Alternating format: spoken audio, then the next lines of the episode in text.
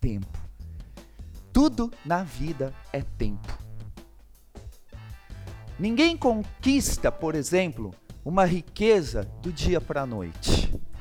Por mais que hoje está muito mais fácil que na minha época.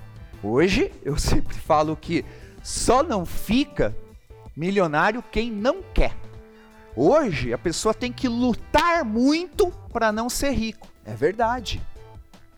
Hoje a dificuldade é não ser rico.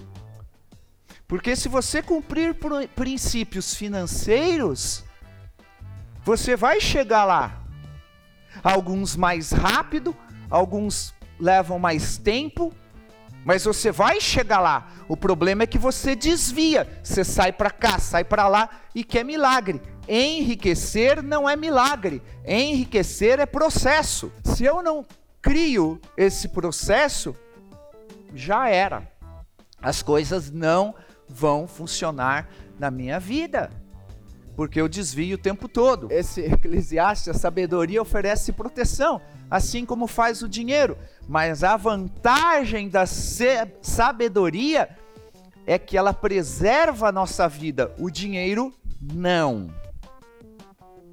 Então, o dinheiro nos ajuda muito a ter um plano de saúde, um plano de aposentadoria, pagar nossas contas, nosso aluguel, uma série de coisas, mas ele jamais preserva a nossa vida.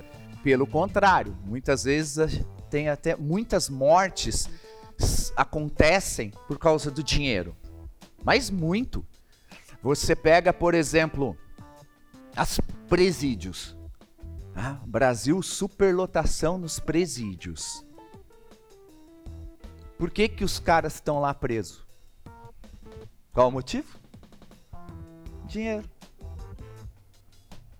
A maioria dos caras tem o estrupador também, né?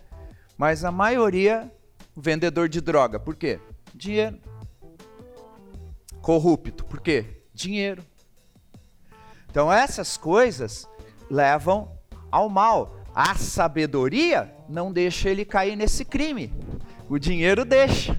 Então a sabedoria oferece proteção e preserva a vida. O dinheiro não, jamais. Tá? Eu em 2001 fui sequestrado. Por quê? Porque eu tinha muito dinheiro. A Kênia em 2001, minha esposa, foi sequestrada. Por quê? Porque tinha muito dinheiro. Já viu pobre ser sequestrado? Você sabe que eu era criança quando eu comecei a minha vida?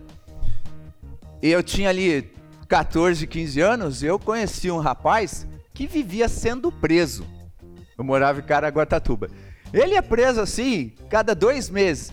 Era esses roubinho bobo, né? De furtar supermercado. É, era maluco. Aí um dia eu perguntei para ele, cara, por que, que você vai preso tantas vezes? Ele falou, Roberto, lá pelo menos eu tenho que comer. E eu sou amigo de todo mundo na cadeia. que era cidade pequena, então tinha, na época não eram os presídios, era aquela cadeia que era dentro da delegacia. Então os caras se conheciam. Quantas vezes eu fui visitar preso amigo meu? Um monte. Eu chegava lá, via 50, 60 presos, todo mundo conhecido. Era assim.